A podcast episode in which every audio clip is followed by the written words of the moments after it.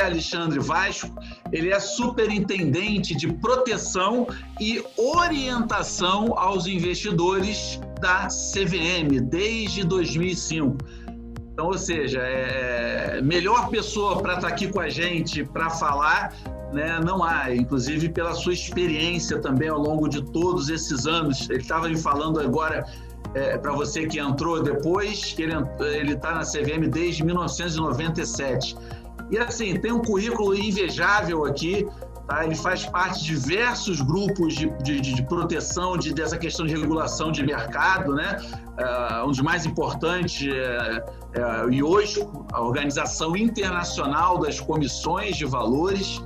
E Vasco, vou te passar a bola aí para você dar uma boa noite e só explica rapidamente essa sua posição nesses é, nessas instituições internacionais aqui, que tem tanta coisa que se eu falar, vou, vou acabar falando alguma coisa não muito fidedigna. Então, fala um pouquinho para a gente desse seu papel. Muito boa noite e obrigado por você estar conosco. É, muito boa noite. Eu saúdo, agradeço primeiro o convite do COPEAD, é, saúde aí o meu colega de debate, o Ronaldo, um parceiro também de, de pesquisas, né? A CVM tem um, um acordo de cooperação com o COPEAD e, e, portanto, Carlos, muito obrigado pelo, pelo convite, é uma honra estar aqui. É, na verdade, de fato, a gente é, reconhece que a, a CVM é, tem uma atuação é, bastante importante na esfera internacional.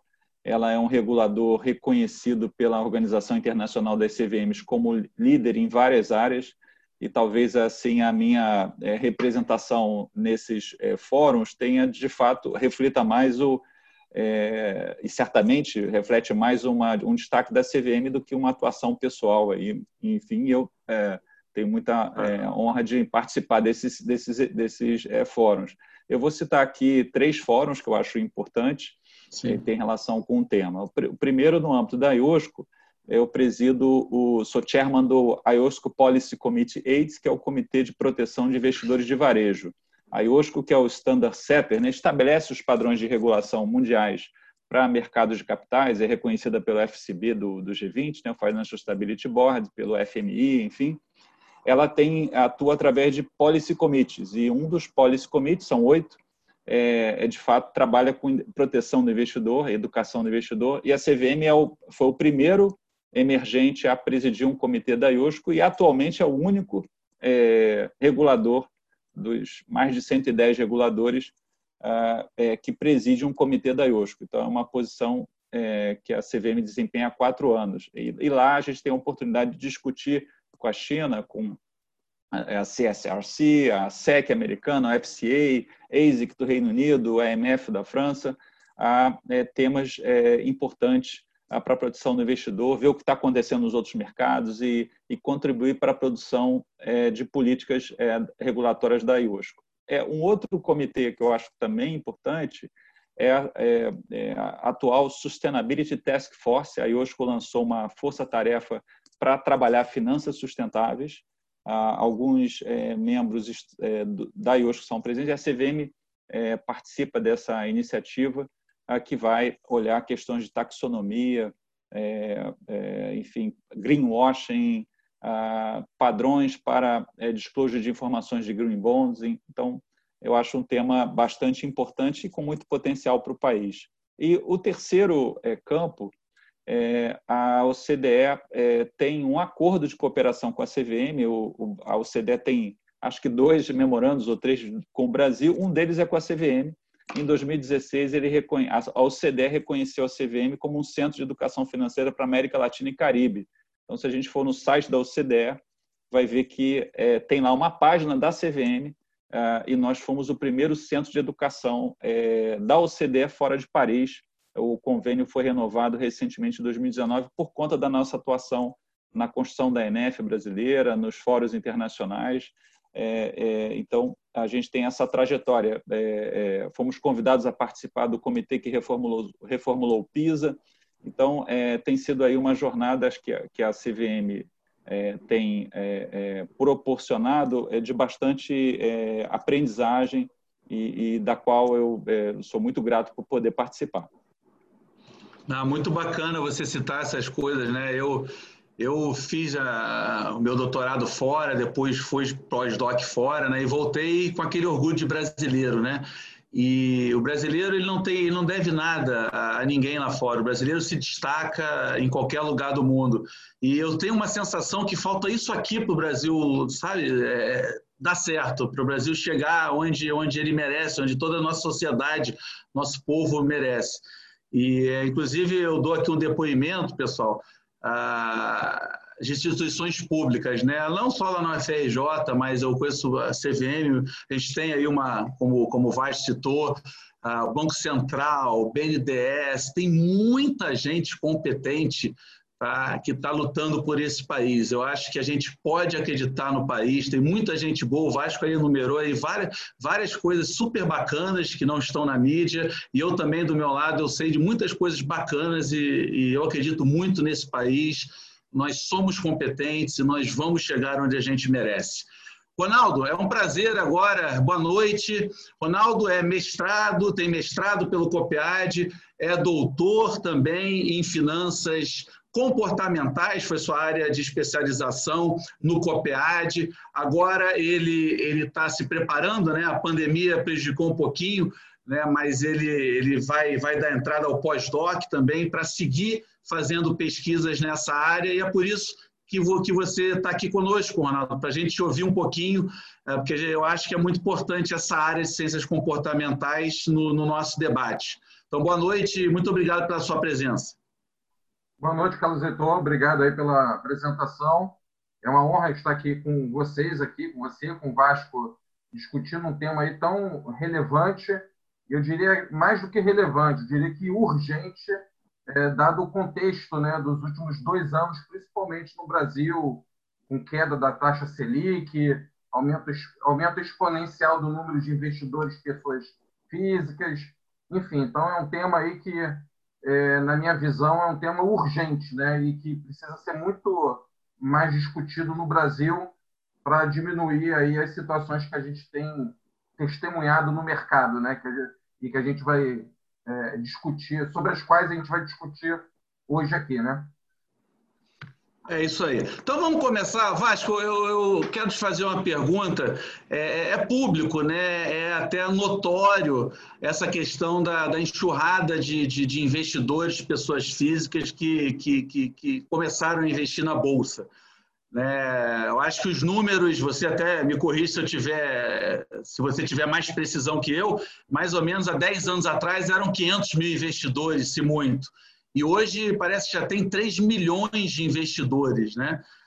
Como é que, como é que a CVM está vendo isso? Conta um pouquinho aí do, do, do, lado de vocês. E, pessoal, chamando a atenção ainda, né, que 3 milhões dá mais ou menos 1,5% da população brasileira, uma conta rápida. Nos Estados Unidos, o número que eu tenho é que 50% das pessoas físicas lá participam do mercado. Então, apesar de a gente ter motivos para comemorar com isso, e é claro que a queda da Selic ajudou bastante, ainda tem um longo caminho aí. E isso é bom para o país. Depois a gente vai também conversar sobre isso. Vasco, como é que você está vendo todo esse movimento? Já era esperado? Foi acima do esperado? A, pandemia deu um freio ou não? O pessoal está mais em casa, resolveu é, aprender e investir na Bolsa? Olha, é, eu não, não gostaria de repetir aquele lugar comum, é, porque em geral ele está errado, né? Aquela história de que dessa vez é diferente. É, enfim, algo, um certo otimismo que sempre precede uma crise, né? Não. Mas nesse caso, de fato, é, e, e, embora estejamos vivendo uma situação bastante difícil, complicada, tanto para a economia quanto especialmente para a saúde da população, globalmente, há de fato uma série de fatores que tornam esse momento muito diferente dos momentos em que o país é, viveu na sua história recente. E eu falo aqui especificamente do mercado de capitais. Há uma confluência de fatores de transformação que estão mudando não só as condições da economia, né? a taxa de juros baixa, e a esse voo pelo risco, pelo retorno, né? em, em busca de um retorno esperado maior, ah, como especialmente a, é, as mudanças que estão afetando a intermediação no Brasil, é, as plataformas, as, com o surgimento das plataformas, os novos modelos, as fintechs, é, com as mudanças que estão alterando a regulação. A regulação está deixando de ser percebida apenas, para quem estuda a regulação, apenas como, do ponto de vista jurídico, pelo menos que é onde eu tenho mais, é, é, enfim, convívio, não como aquela regra geral, abstrata, com grande grau de generalização que se aplica a um conjunto indistinto de pessoas ou na mesma condição, mas também é, com a possibilidade de você ter modelos mais tailor-made para determinadas situações, né? uma regulação que, se, que é alterada mais rapidamente e que pode ser até para um caso único, como acho que a gente vai falar daqui a pouco, o sandbox regulatório lançado pela CVM, pela SUSEP e o Banco Central também nesse caminho é, vai, é, vai permitir. Então, há uma, um grande rearranjo de tecnologia é, no mundo, né, mudando a indústria, de, a indústria é, financeira, é, e a CVM está se preparando para isso, e há também condições locais aqui que ah, influenciam muito esse, esse movimento. Então, de fato, partindo especificamente agora para a questão dos investidores, é, houve uma, um, um número, é, é, um crescimento é, não antevisto, assim, pelo menos nos seus momentos iniciais. A, a Bolsa ganhou, nos, em 15 dias em março, mais de 220 mil investidores, foi um crescimento maciço. Esses investidores, a maioria investidor de varejo, basicamente substituiu o estrangeiro. O estrangeiro saiu do Brasil, alguns poucos milhares, é, e naquele momento, no momento da, da na, na, segunda quinzena de março, e, e, esse quem entrou fortemente e sustentou a bolsa foi o, foi o investidor de varejo, ah, é, de uma forma assim pouco diferente de casos anteriores. Esse movimento não aconteceu só no Brasil, ele aconteceu também nos Estados Unidos, na França, a MF francesa fez um estudo com os investidores. Então, os investidores, é claro que no Brasil tinham características específicas, com a redução da taxa de juros, né? Pessoal buscando retorno, maior retorno, indo para o mercado de renda variável, mas questões que ainda precisam ser estudadas. Né? O comportamento do investidor na crise ah, mudou bastante. Há estudos recentes é, divulgados nos Estados Unidos da pesquisa mostrando é, que durante essa crise é, o investidor está tendo um comportamento diferente de crises anteriores, né? um efeito manada ao contrário, ele está buscando retorno, ele está fazendo muito mais trade. Né? Então, é, quando a gente olha hoje é, a Bolsa, o número de investidores é, que cresceu, a nova safra, como a Bolsa costuma chamar, as novas safras são investidores de ticket médio pequeno, já com alguma diversificação e com um grande número de investidores fazendo day trading. Então, ah, tentando ali, operando na bolsa, enfim, é, é, é, com bastante ativos na, na, na negociação. A IOSCO, inclusive, vai se debruçar sobre a questão, a gente vai entender esse fenômeno que não é só no Brasil, ele é, acontece em outros países. Né? A gente sabe que no, a SEC, conversando com a SEC recentemente, há investidores tirando dinheiro de fundos de poupança, o que foi permitido uh, por conta da pandemia, é, para ele resolver uma questão e indo para o mercado de capitais, para aplicar é, em renda variável. Então, tirando recursos de longo prazo e indo para o risco, ah, ali ah, apostando aí, né, assim, numa valorização dos ativos. Então, são movimentos ainda pouco compreendidos especificamente é, nesse momento. Mas essa é uma tendência, é, tudo leva a crer, é, que vai se consolidar. Né? Nós temos poucos investidores, mas eu cito aqui a China, que tem 100 milhões de investidores em ações. Ah, é, é, é, pouco perto da China, mas é muito mais percentualmente do que o Brasil. E ah, com as novas plataformas, é, esse acesso tem crescido. Né? O, o Ant Financial, que é a pessoa jurídica por trás do Alibaba, é, é, tem uma plataforma né, um, de pagamentos, né, o Alipay, e eles passaram a oferecer fundos de investimento e distribuir. Em pouco tempo, tinham 30 milhões uh, de cotistas de fundos de, de, de, de, investimento. Então, esses movimentos da tecnologia que estão chegando aqui, eles colocam aí é, vários temperos novos nessa, nessa equação que a gente é, trabalha e espera que vai ser positiva para o Brasil. Como é que a CVM está acompanhando isso? Ah, primeiramente, atualizando a regulação. Ah, claramente há uma demanda dos investidores por novas oportunidades de investimento.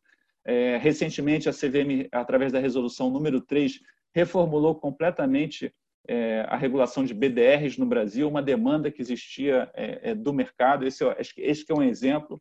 Outro exemplo são as plataformas de crowdfunding a instituição CVM 588, há três anos atrás, regulou esse, essa possibilidade do investidor aplicar aí numa startup que nem é companhia aberta, nem tem registro na CVM, e agora, durante a crise, há três semanas, a autarquia criou uma série de exceções ah, para a regra específicas durante a pandemia para permitir que o mercado continue a crescer. Então, essa atualização regulatória vem sendo feita com uma velocidade maior é, e buscando especialmente facilitar a inovação. Né? Um papel que, eu, desculpa, eu estou me estendendo um pouco aqui nessa fala inicial, nessa, eu vou, vou encerrar, mas um papel importante é, que não é tradicional é, do papéis dos reguladores, normalmente é a proteção do consumidor, eficiência do mercado e ali um aspecto prudencial, risco sistêmico. Né? Acho que, em linhas gerais, é isso. Mas é, a ESMA, enfim, as autoridades reguladoras da Europa, há um ano atrás, publicaram um paper concluindo que existe um novo papel para o regulador, que é um, facilit é um Innovation Facilitator.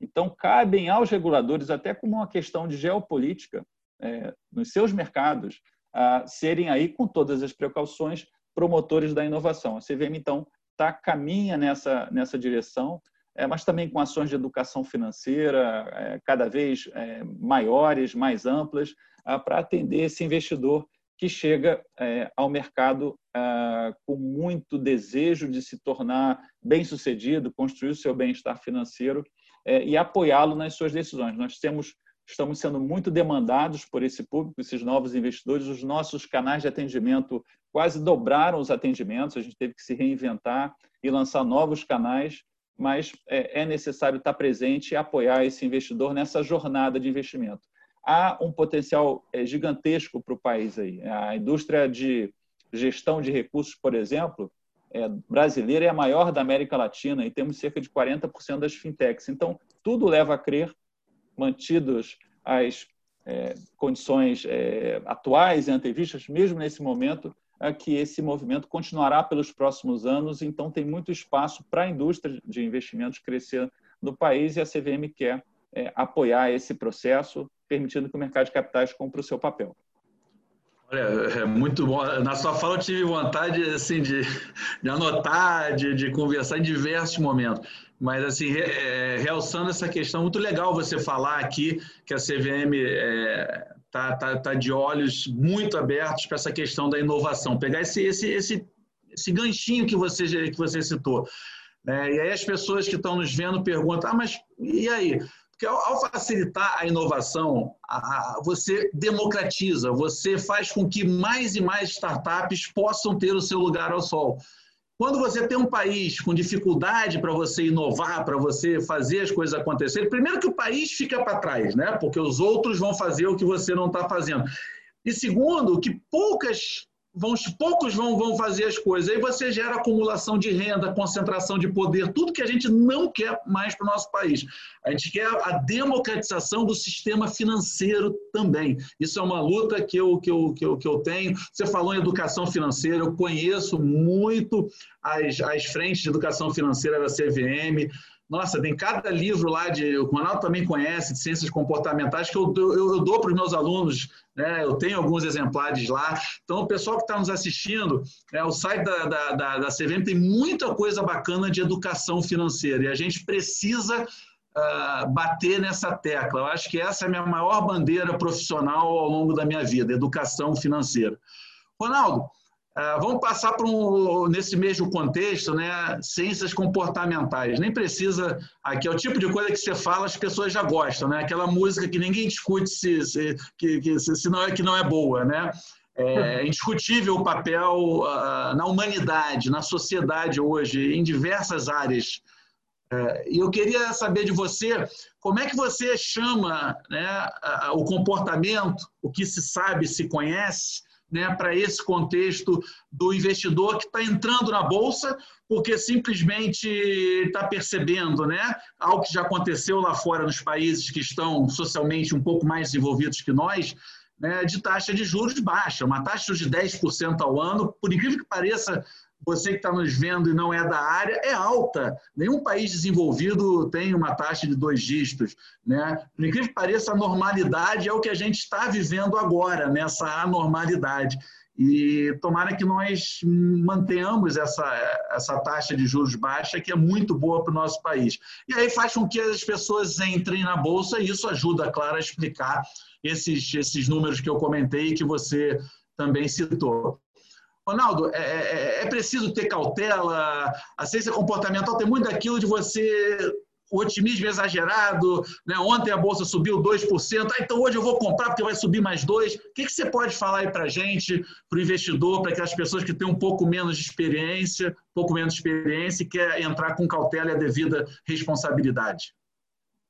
É, perfeito, Carlos. Eu acho que o que eu vou falar aqui vai deixar algumas pessoas um pouco assustadas. Né? Estou vendo aqui nas perguntas, até um, um, participante aqui da audiência falou que faz, faz day trades, né?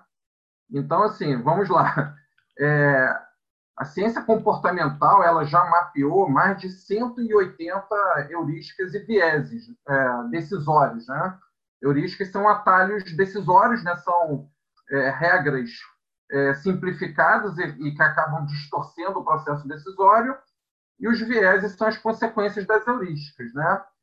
Então, assim, é, esse momento é, atual do, do, mercado brasileiro, eu vejo com um misto de, de alegria, né? porque, como você, você e o Vasco já comentaram, isso é extremamente saudável, né? extremamente salutar para o país, porque é, o mercado de capitais ele é uma fonte fundamental de financiamento, né? a um custo menor para os investimentos, principalmente. Né? Então, para em termos macroeconômicos, é, isso é muito bom, né? fazendo até uma analogia com o empreendedorismo. Né? Investimento em renda variável é uma coisa muito boa para o país como todo, assim como o empreendedorismo. É, porém, qual é o trade-off aí? É, em ambos os casos, tanto no empreendedorismo quanto no investimento em renda variável, é, os riscos são enormes, né? Enormes. São decisões muito complexas, né? E que, infelizmente, o nosso cérebro, e aí a, é, a biologia evolutiva explica, né? É, a gente deixou de ser caçador-coletor somente há, há 10 mil anos atrás, aproximadamente. Então, nosso cérebro não evoluiu ainda é, é, para esse mundo atual complexo, né, com decisões complexas, como, por exemplo, é, investir, que é uma decisão claramente complexa. Né? Então, assim, esse, esse campo que eu, que eu estudo aí há cinco anos, né, aí, durante o doutorado, aí, sobre a sua orientação e em parceria com a CVM, é, agradeço mais uma vez a parceria aí que o, o Vasco comentou, né? a gente tem essa parceria desde 2017, então, assim, é, em cima do que eu estudo há cinco anos, então, assim, é, tem esse é, aspecto muito positivo para o país como um todo, né? E a gente realmente tem muito o que crescer em termos de participação é, em renda variável, né? A quantidade de investidores, inclusive, né? É, porém, é, para o investidor, assim, eu, em relação ao investidor, eu fico muito preocupado, porque a ciência comportamental é, ela, ela, inclusive, ganhou muita força, muita, muito destaque, muito em função justamente é, das bolhas e, e, das crises né, no mercado acionário. Né? Porque essas bolhas e essas crises é, são, na verdade, uma evidência de que é, é, os conceitos principais de ciências comportamentais é, estão corretos, né? principalmente o conceito maior lá do Herbert Simon, da racionalidade limitada, né, que, é, que, que fez ele ganhar o Prêmio Nobel de Economia em 78, e depois os diversos estudos, principalmente dos outros três ganhadores do Prêmio Nobel, né, dessa área aí de economia comportamental, finanças comportamentais e julgamento e tomada de decisão, né, que tem o, o Kahneman, né, o, o, Schiller e o, e o Thaler. Né, o Thaler foi o último em 2017. Então, assim, qual é o meu ponto aqui? É, os investidores eles têm que tomar muito cuidado e, e, e, assim conhecimento de finanças não é suficiente. Isso é mais do que evidenciado pelas pesquisas é, científicas, né? É, conhecimento financeiro é, ajuda realmente a mitigar é, riscos decisórios e investimentos, mas o, qual é o ponto, né? É, quando a gente fala de conhecimento financeiro A gente está falando numa parte cognitiva é, que diz respeito à, à inteligência e ao conhecimento. Só que para você tomar uma boa decisão, não basta você ter inteligência e conhecimento. É, além disso, você tem que ter também racionalidade. Então, não, não, vou me alongar demais aqui, mas assim, o ponto é o seguinte: é, isso explica o porquê de tantos investidores experientes, muito conhecimento de finanças, é, cometem barbaridades em termos de decisão. É por causa da questão da racionalidade, da racionalidade limitada. Então, assim, é, é, é quer ver um, um, ponto interessante? É uma, eu estava até pensando sobre isso antes do, do debate aqui de hoje. Quantos investidores que perderam muito dinheiro na época lá do, do Ike Batista, né, da, da ascensão e queda do Ike Batista, quantos desses investidores perderam ou estão perdendo novamente muito dinheiro na renda variável, principalmente na bolsa agora. Então isso é, é um ponto, é uma, é uma evidência, né? Então, então assim, meu último comentário aqui inicial e respondendo a uma pergunta que foi feita é, aqui pelo Rodrigo, que está nos assistindo, ele perguntou se é, a pergunta dele é a seguinte: se o crescimento é, massivo né, do, da quantidade de investidores é, na bolsa aqui no Brasil, é, apesar da saída do, investimento estrangeiro, se isso é sinal de que o investidor é, brasileiro está enxergando oportunidades que o estrangeiro não está percebendo. Bem, Rodrigo, é, assim, eu lamento dizer, mas a minha, minha resposta é a seguinte: na, na minha visão, é, isso daí, é, na verdade, é muito mais uma questão do home country bias. O que é o home country bias? É o viés é, do país é, do investidor. É o viés que os investidores têm de priorizarem os seus próprios países no investimento em ações, né? É, então, assim, é, eu, na minha visão, pelo tudo que eu tenho estudado, isso é, provavelmente é muito mais uma questão desse viés do que uma questão de assimetria de informação. Né? Do investidor nacional está tendo mais informação do que o investidor estrangeiro. Eu também vejo assim, eu não entendo que o investidor estrangeiro não está enxergando, não, não, não é por aí na minha visão também. Eu acho que ele tem um risco adicional, que é o risco moeda, né, que a gente, por estar em real, a gente não tem. Além disso, a maior parte dos investidores vem de países já né, socialmente mais desenvolvidos, eles já estão, eles já estão ah, acostumados com taxas de juros muito baixas, e aí a pandemia promove um movimento é, to safety, né? Ou seja, é, a pessoa vai para a renda fixa, vai para casa, para sua moeda, e aí ele retira dinheiro da renda variável do, do, do, do risco, né? Já para o brasileiro, muitas vezes não. E dado que a bolsa caiu muito em março, também depois muitos se sentiram, ó, vai subir, vai subir. Então também tem, tem, tem algumas explicações aí é, disso aí, tá? É, bom, Ronaldo, muito, muito interessante isso que você falou, né? E realmente eu, eu, eu, eu, atesto isso e eu acho que eu posso falar, porque eu tenho algum conhecimento é, do mercado financeiro e nem por isso eu vou ganhar dinheiro ou vou fazer algo diferente. Não, simplesmente isso aí um, alguém me ensinou, olha, se, se o seu time treinar muito, não quer dizer que você vai ganhar, quer dizer que você vai jogar de igual para igual. Então, assim, se você entra no mercado é, sem saber como ele funciona, sem ter o conhecimento necessário, realmente você está fadado a perder. Tá? O conhecimento faz com que você jogue um jogo mais justo. Né? E aí um outro ponto que eu sempre chamo atenção, e isso a gente aprende, né? É, as coisas mais importantes no mundo corporativo, por exemplo, o Ronaldo tem uma vasta experiência é, antes aí do COPEAD, é, não são as respostas certas, são as perguntas certas. Porque muitas vezes uma resposta é certa para uma pergunta errada. E aí ela, ela te leva ao buraco. Vou dar um exemplo. Muitas pessoas vêm para mim perguntar, Casitor, como é que eu ganho dinheiro na Bolsa? Pessoal, você que está nos assistindo, a pergunta, como é que eu ganho dinheiro na Bolsa? A pergunta é errada. A minha resposta honesta é: eu não sei. Infelizmente, se eu soubesse, eu estava agora na praia, não estava trabalhando, pedia, é, é, é, pedia licença do COPEAD não remunerado. Não ia precisar, porque eu ia ganhar dinheiro, né? Não é assim. A pergunta certa que eu, que eu, que eu quando eu lido com um cliente, com uma pessoa que quer, quer ouvir algum, alguma sugestão, algum conselho meu, é qual é a melhor estratégia de investimento tendo em vista os meus objetivos?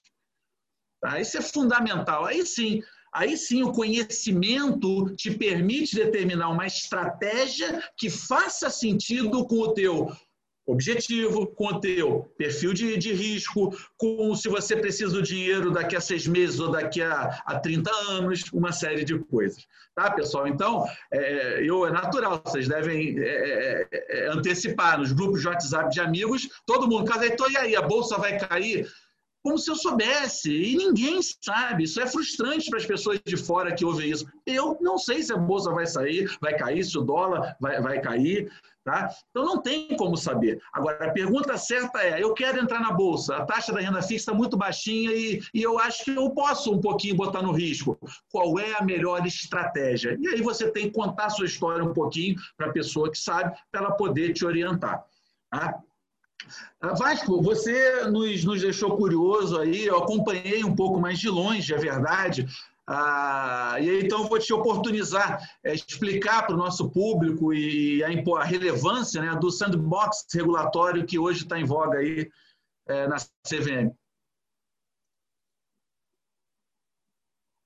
Sim, é, eu só queria fazer um comentário em relação à questão comportamental a gente tem é, dentro da superintendência uma área de estudos comportamentais e pesquisa, é uma espécie de unit desde 2014, e a CVM é, leva em consideração essa, essa, essas questões, é, o insight das ciências comportamentais e sociais, inicialmente na educação, é, na avaliação também de projetos, e mais recentemente a gente passou a fazer isso apoiado pelo colegiado da CVM na regulação. Né? Há um, um livro que eu realmente não, não lembro aqui é, o nome para citar, mas é, discutindo a questão do uso das ciências comportamentais na regulação, na, é que você tem mais de 100 anos de regulação econômica, é, essa regulação feita sobre bases que talvez não fossem as mais realistas, né? Porque ao, o que no fundo o que a regulação quer é regular a conduta né, dos atores e, e, e se avançou muito nessa área, mas se avançou pouco e entender o comportamento desse do regulado, né? O que, que de fato motiva a informação como é apresentada, que tipo então, é, acho que especialmente aí com a, é, o Reino Unido liderando várias ações, a FSA inicialmente, a NAD, a Behavior Insights Unit, a gente incorporou isso aqui, já fizemos inclusive para a parte regulatória.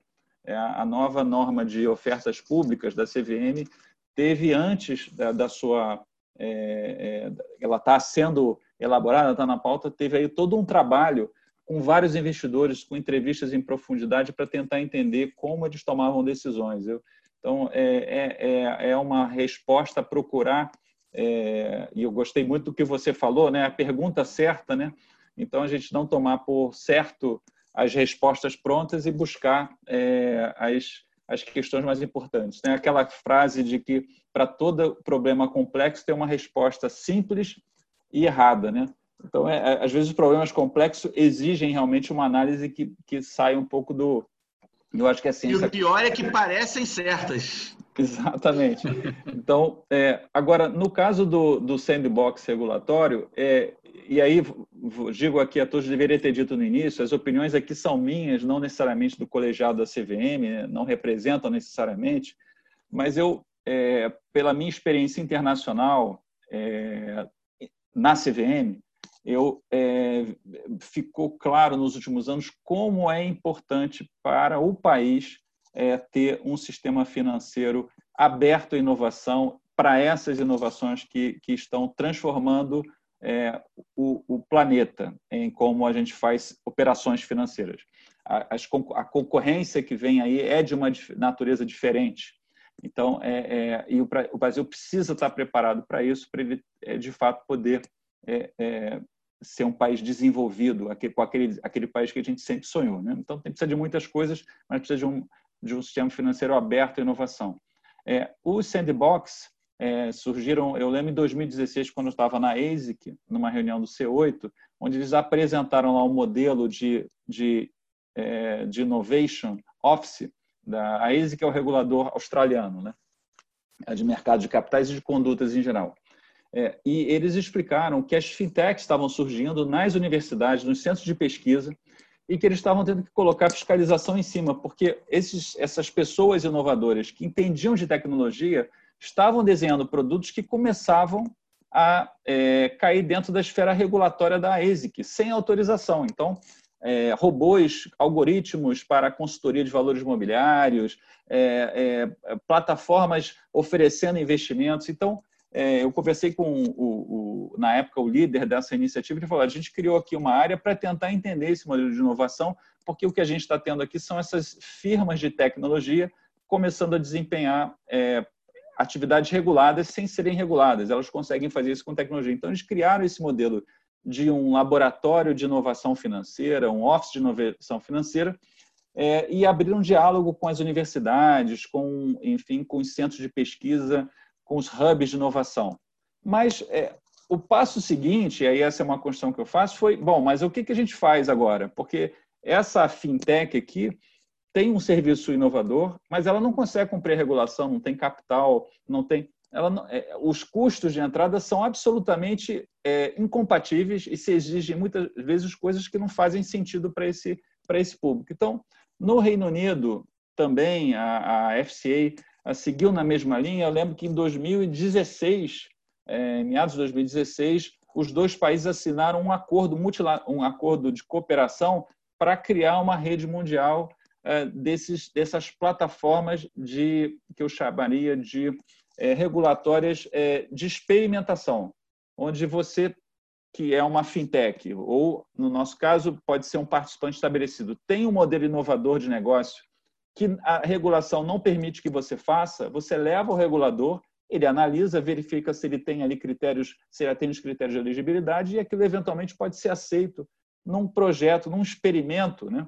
de um ou dois anos, enfim, com um determinado período em que o regulador acompanha, ele dá uma autorização. Então, é, a FC é muito claro, olha, é, é, se não tivesse essa autorização, a gente teria que punir mas de, com essa proteção aqui, por isso que é um sandbox, né? uma espécie de caixa de areia onde os atores podem brincar ali, né? ou, ou experimentar. É, ah, no mundo, essa é uma rede que a gente participa, ah, se formou esse núcleo lá em 2016, hoje é a Global Financial Innovation Network, a CVM faz parte, é o único regulador da América é, do Sul que integra essa, essa rede, que vai ser provavelmente uma espécie de plataforma, eles chamam de cross-border testing, para que as fintechs possam listar em vários países. Né? A nossa norma de, de sandbox, agora falando especificamente aqui do nosso é, quadrado, a CVM é, é, regulou essa temática pela instituição CVM 626, criando o regime de sandbox no mercado de capitais. É, e, e, em breve a gente deve colocar, e acho que no segundo semestre, o comitê de sandbox que foi instituído vai colocar é, aí os critérios e abrir para inscrições de fintechs que queiram é, trazer fintechs e participantes estabelecidos, a gente não faz essa distinção, queiram testar modelos inovadores. Isso é, é fundamental para o país, para permitir a inovação, mas também por questões aí geopolíticas, né? eu vou dizer assim. É, eu lembro de, como eu tenho muito tempo de CVM, eu lembro lá em 2005, eu acho, 2004, eu numa reunião do Mercosul com os reguladores financeiros discutindo é, integração financeira, que já vinha uma discussão há uns 10 anos. E é, vem sendo trabalhado, mas nunca avançou. É, no mundo atual de fintechs, essa, inovação, essa integração vai acabar acontecendo na prática, porque os produtos são oferecidos pela internet, né? Os, as oportunidades de investimento, nem sempre o regulador consegue atuar. Então, é, dentro dessa rede global de, de sandbox, está se estudando e se testando a possibilidade de uma fintech brasileira, por exemplo, é, que tenha que participe do sandbox da CVM, se esse esse período de teste for feito junto com a FCA do Reino Unido, eventualmente ela ter autorização para distribuir o produto no Brasil e no Reino Unido, sem precisar ir ao sandbox em Londres da FCA. E vice-versa, é, fintechs uh, do Reino Unido distribuírem no país. Então, como o país tem 40% das fintechs da América Latina, é, e certamente a maior indústria de, de, gestão de recursos, nós temos um potencial enorme de sermos um hub de inovação na região, inclusive pela integração dos reguladores. Então, essa, essa oportunidade está colocada. O Sandbox é, dá um passo aqui grande nessa direção. A SUSEP já tinha lançado o seu.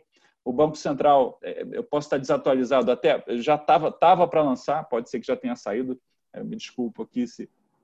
E essa é, um, é uma grande plataforma para isso. A, a, concorrência, assim, a, se, se fala, e volto, volto a dizer minha opinião, a discussão que é as fintechs ah, é, deslocariam os bancos, né, instituições financeiras já estabelecidas. Ah, claramente, hoje você vê é, que há espaço é de cooperação, então várias fintechs prestando pedaços ali da atividade, é, mas provavelmente no futuro próximo a grande concorrência será das big techs, né? essas grandes empresas de varejo que têm todos os dados das pessoas começando a oferecer serviços financeiros. Foi o que o Alibaba fez na China. Né? E o Alibaba, o Ant Financial, tinha 1,3 bilhão de clientes. 1,3 bilhão de clientes, inicialmente para pagamento, mas depois seguros, é, fundos de investimento distribuídos, uma série de questões ali na plataforma. É, a gente precisa se preparar porque esta concorrência chegará ao país é, em algum momento e, é, portanto, também uma questão geopolítica. Não é uma posição defensiva, mas sim uma posição de permitir que o país avance é, com, como precisa. Sem dúvida nenhuma, né? E para as pessoas, ah, mas o que que isso impacta? Nossa, impacta demais. Por exemplo, se, se a gente não se mexe, é o Alibaba que vai vir para cá e vai dominar, e o dinheiro ele faz aqui e leva lá para a China. Né? Ele está certo em fazer isso, né? mas a gente tem que fazer a nossa parte também e, e, e manter a riqueza que a gente produz aqui no nosso país. Eu fico só imaginando, enquanto você fala, Vasco, assim, os empregos que vão ser gerados com tudo isso daí, com o hub. Nossa Senhora, é isso que quando você fala nisso, eu já enxergo os empregos. A, é, o Brasil precisa, precisa disso para avançar socialmente. Eu, eu, assim, é, é, claro que eu atuo né, economicamente, mas eu sempre falo, economia não é nada né, se não tiver o viés e o objetivo social. Por isso que eu sempre falo países socialmente desenvolvidos. E, naturalmente, são economicamente desenvolvidos também, porque a importância não é ser economicamente desenvolvido, isso é uma consequência. Né?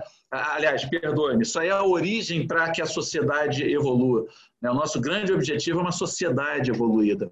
Ronaldo, é, bom, é, deixando aí vocês à vontade para comentar o que, o que a outra pessoa falou, mas sempre puxando algum gancho. Ah, eu me lembro, alguns anos atrás, tá, já passou é, essa situação, mas ela se repete às vezes. Eu vejo por aí um amigo meu, né, é, amigo mesmo, frequenta a minha casa. Não, mas o que? A gente conversando sobre empresas, tá, eu falei: olha, essa empresa aqui eu acho bacana, porque ela caiu muito, mas é porque teve um problema lá dentro, o problema está solucionado, o mercado está um pouco incrédulo e as pessoas que estão lá na gestão hoje, né, são pessoas que eu, que eu acho que são muito corretas, muito coerentes e eu acho que eles vão botar a empresa. Aí legal, beleza, né? Aí no outro dia me liga a pessoa, ah, detalhe, eu falo, mas esse investimento que vai demorar, é médio e longo prazo, para ali, porque isso aí não, não, não muda do dia para a noite. Aí no dia seguinte a pessoa, pô, Casetor, você não falou que a caiu 3% hoje. Falei, pô, ele não entendeu nada que eu falei. No outro dia, 3%. Então, assim, como é que a gente lida com esse comportamento da gente saber racionalmente que o mercado de ações né, é, é, é para o médio e longo prazo? Mas a gente fica com aquele negócio de olhar ali todo dia tal, e, e eu vejo muitas pessoas sofrerem todo dia.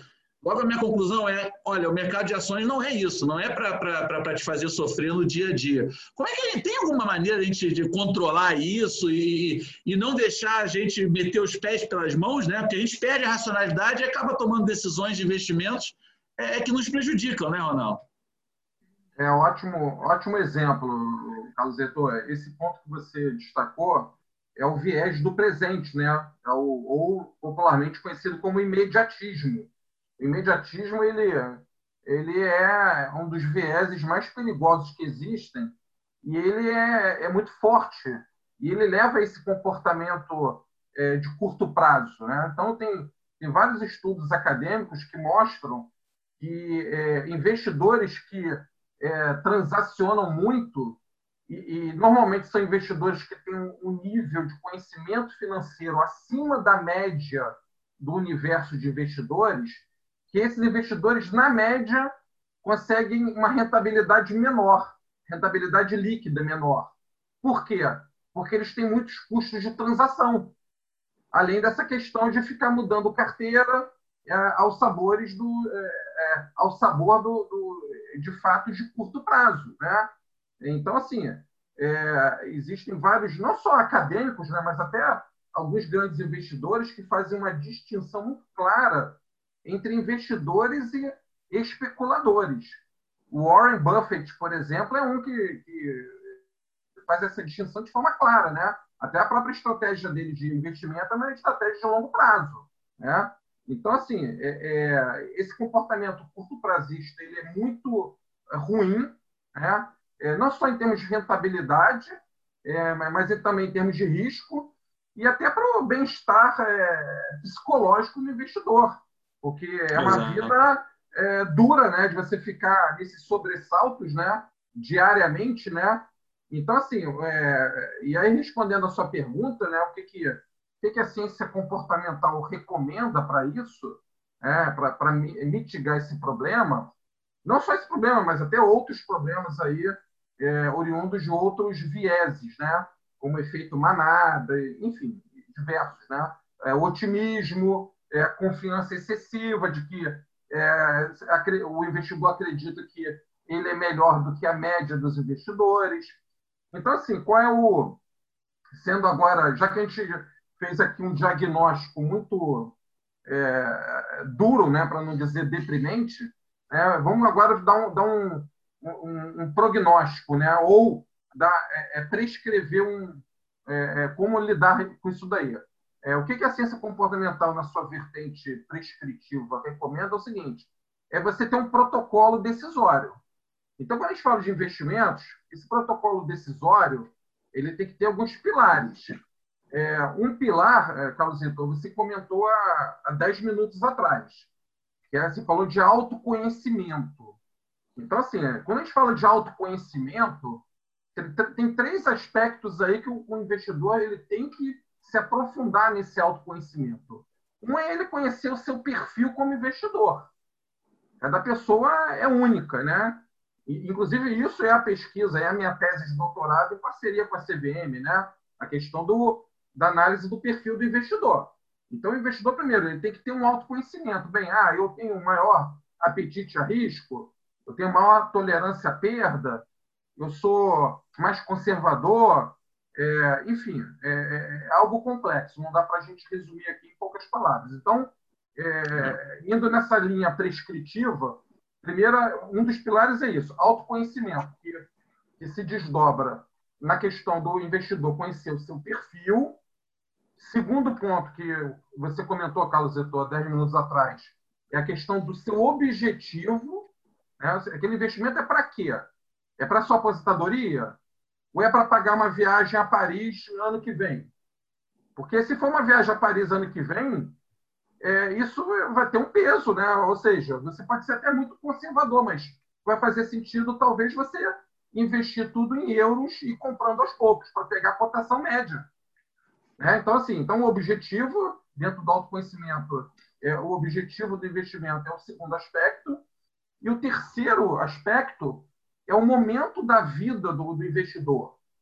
Uma coisa é o investidor que está com 20 anos de idade, universitário, mora com os pais, não tem filho para sustentar. Outra coisa completamente diferente é, é o investidor que é um executivo que se aposentou, recebeu uma indenização e vai depender do investimento dessa indenização né, e do FGTS para sobreviver até o final da vida. Então, eu diria assim, no autoconhecimento são esses três aspectos. E o, outro grande pilar é o que eu chamo de, de, conhecimento. Então, é conhecimento o quê? Conhecimento de finanças. Não, não dá para a pessoa investir de maneira minimamente é, é, lógica e racional se não tiver um, uma, um, um certo nível de, de, uma certa base de finanças. É, é, é, aí que entra a questão da educação financeira.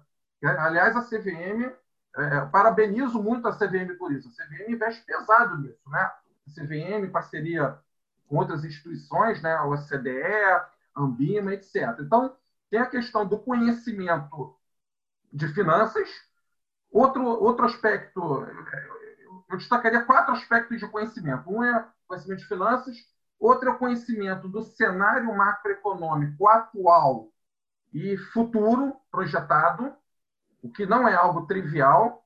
Vídeo o boletim Focus lá que o Banco Central periodicamente divulga. Se você analisar, é, comparar o, o, realizado com a expectativa do mercado, quase nunca bate. Né? Então, projetar o futuro é extremamente complexo. Né? Veja a questão da pandemia. Né? É, ninguém previu que a pandemia teria esse, esse impacto. Né?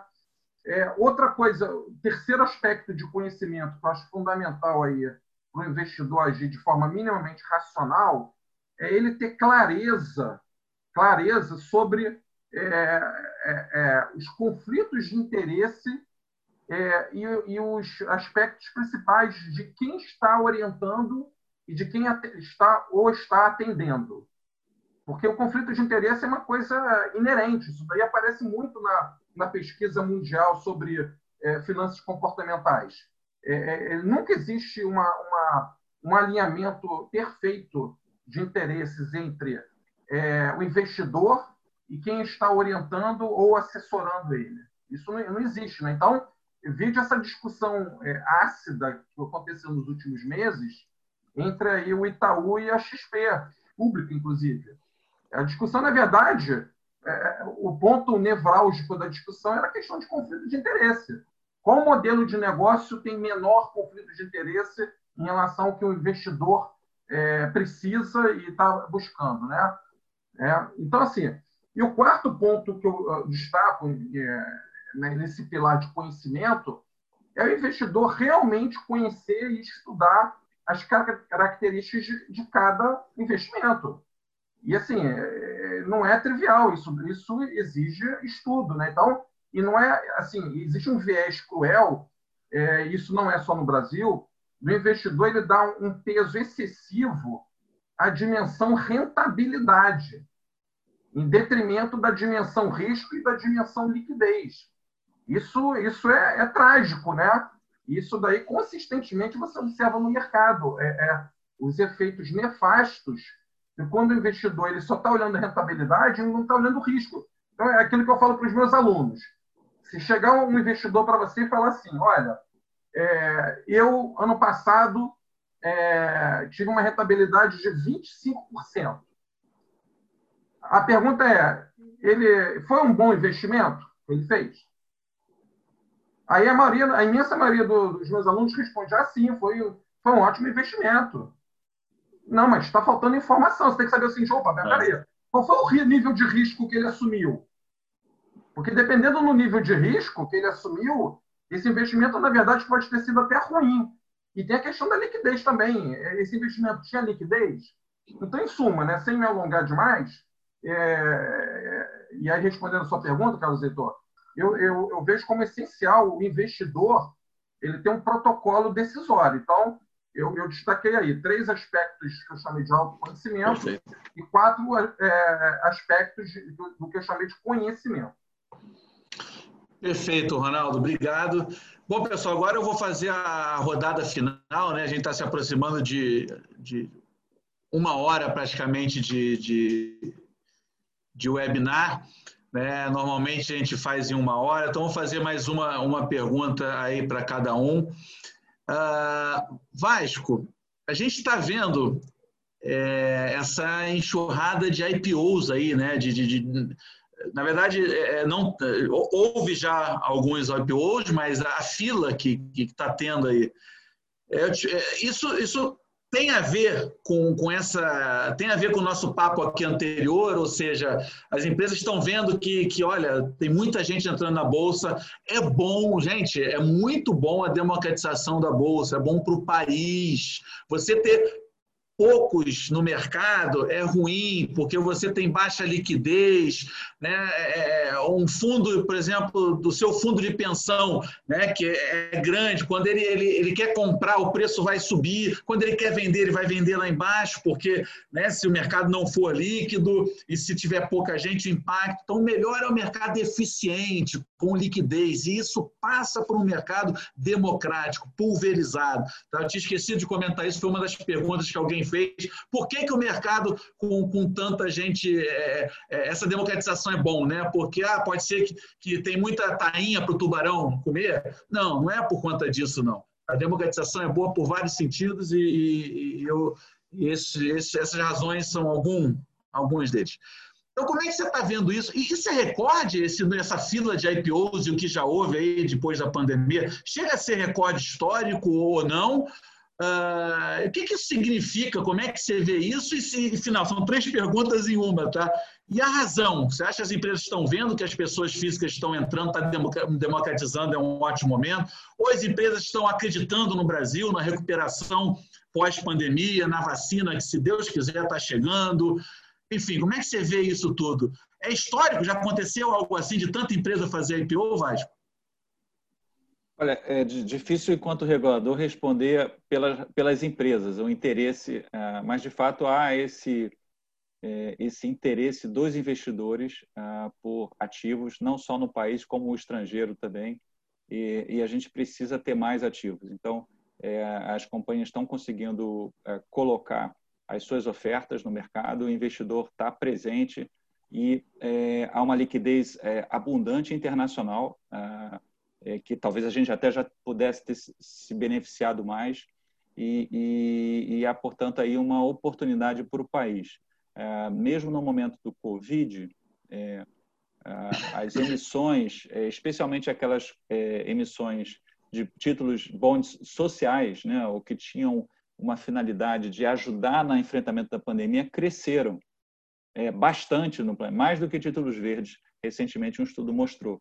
Então, é, e se fala é, bastante na reconstrução da economia, né, na reconstrução, na retomada do crescimento, e que essa retomada leve em considerações fatores ASG. Então, é uma, eu cito aí um, um estudo, aliás, tem vários estudos sobre a, a questão de se é, o Brasil que é tão carente de infraestrutura, é, a reconstrução então da infraestrutura brasileira com uma infraestrutura sustentável, resiliente e que esteja preparada para as mudanças que vêm aí.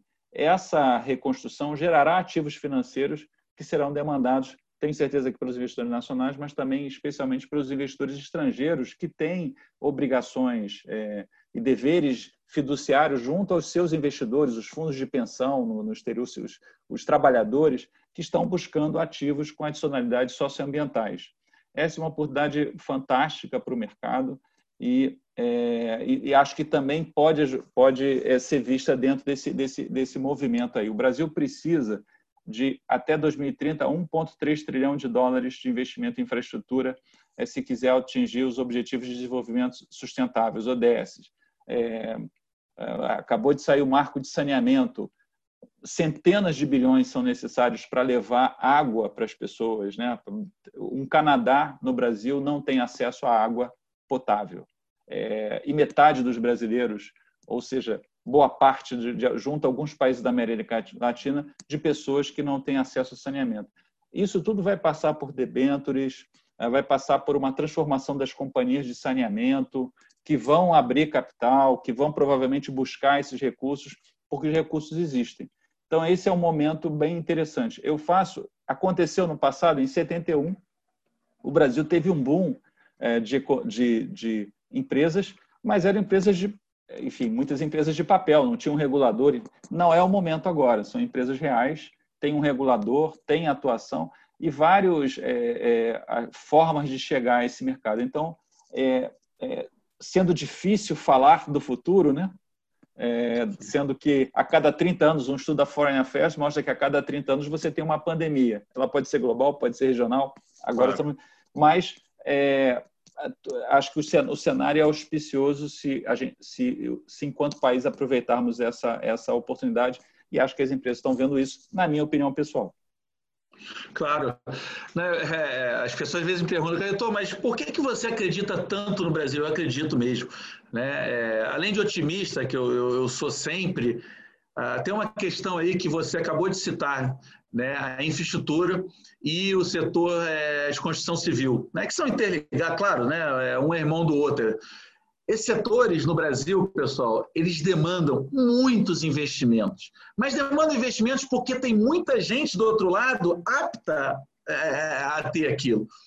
Tá? Então, é, é, é, líquido certo quando você analisa o, crescimento. Por que, que a Europa cresceu pra caramba depois da Segunda Guerra Mundial? Porque ela precisou ser reconstruída. E no Brasil, em especial, o setor de construção civil e os de infraestrutura são os que mais dão emprego. A cadeia é enorme. Então, isso é geração de emprego na veia, pessoal. O Brasil tem tudo para dar certo. Vamos acreditar. E, além disso, a gente tem a capacidade aqui no nosso país para fazer. A gente tem competência para fazer. Vamos acreditar. Mensagem de otimismo para esse Brasil que precisa.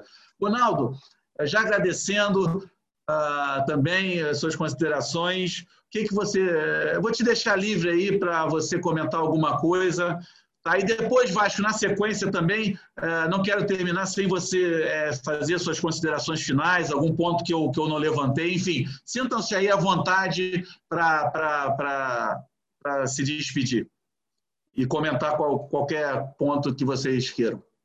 É, eu gostaria de encerrar dando essa mensagem para, para os investidores, né, para investirem aí em conhecimento, em educação financeira, é, dentro daquelas linhas que eu, que eu sugeri, né, de autoconhecimento e conhecimento.